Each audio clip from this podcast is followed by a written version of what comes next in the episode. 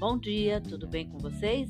Hoje é 26 de abril de 2023, quarta-feira, e eu desejo, para variar, mas de coração, um dia cheio de coisinhas de fazer sorrir. E a receita de hoje é uma delícia. Eu acho que as crianças vão se divertir e gostar, porque é uma sopa de tomate que a minha mãe variava com pipoca estourada na hora ou maçã cortadinha em cubinhos. A gente gostava mais da pipoca, óbvio, né? Por que será? Bom, as, a, os ingredientes para a sopa de tomate são esses. Ela usava, to, ela usava tomate maduro, tá? Tomate maduro fresco. Mas, dando uma modernizada na receita, 3 latas de 480 gramas de tomate inteiro pelado enlatado, ou você pode usar o fresco, mas tem que remover a pele.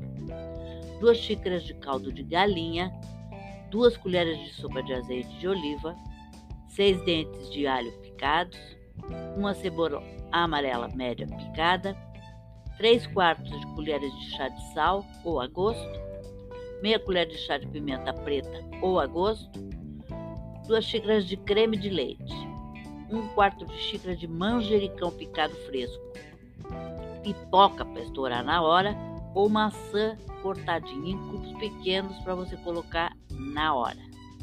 Ou ainda, se você não quiser essas duas opções, o queijo parmesão ralado.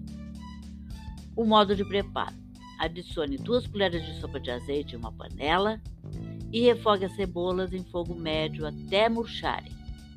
Adicione o alho e cozinhe por 2 minutos. Adicione o tomate, o caldo de frango, sal e pimenta e cozinhe por aproximadamente 20 minutos. Depois de cozida, adicione o manjericão e espere esfriar.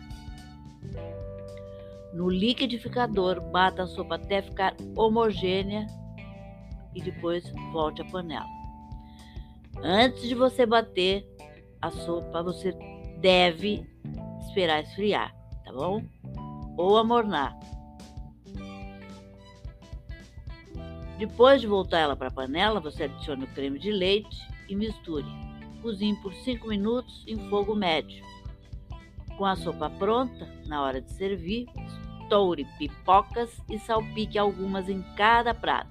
Ou corte maçãs em quadradinhos miúdos e salpique por cima.